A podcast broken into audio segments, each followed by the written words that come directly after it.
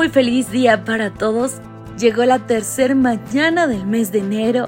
Bendito Dios porque este día es para gozarse, para disfrutar, para aprender.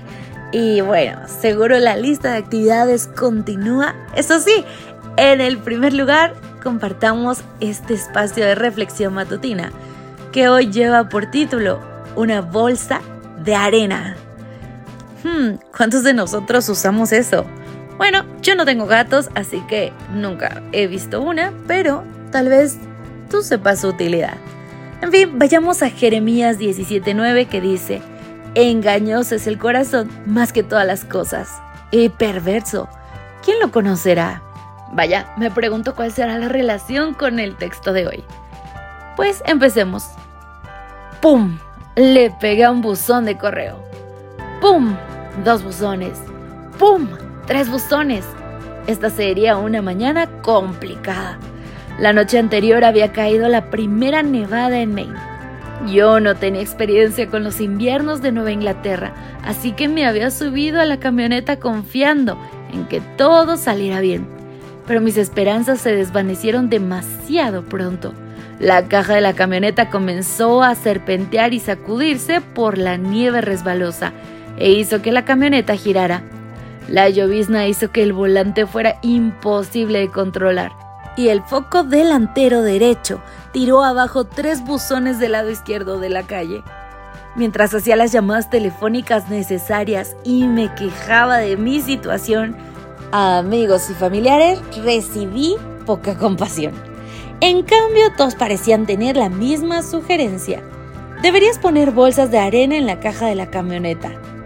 De algún modo, Nunca había escuchado de ese truco. Me parecía poco probable que una bolsa de arena pudiera controlar el invierno traidor entre mi departamento y el colegio.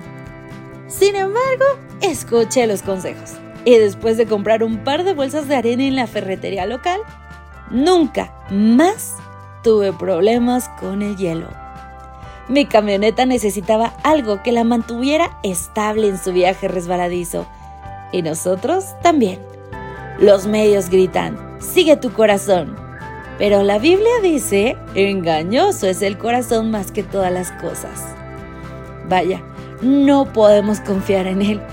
Tenemos una guía más firme que nos mantendrá estables en las pendientes más resbaladizas de la vida. Segunda de Timoteo 2.19 dice, pero el fundamento de Dios está en firme y podemos confiar en su palabra. Cuando seguimos nuestro corazón, chocamos y caemos en la rutina. En cambio, podemos adoptar la oración de David como propia. Salmo 119-105. Lámpara es a mis pies tu palabra y lumbrera a mi camino. Bueno, pues gracias a todos por acompañarme en la lectura de hoy, siendo que este podcast es de aplicaciones singulares, pero todos podemos aprender mucho. Cuídate y que pases un maravilloso día. Maranata.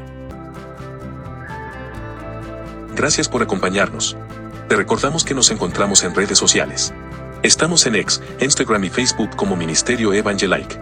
También puedes visitar nuestro sitio web www.evangelike.com. Te esperamos mañana.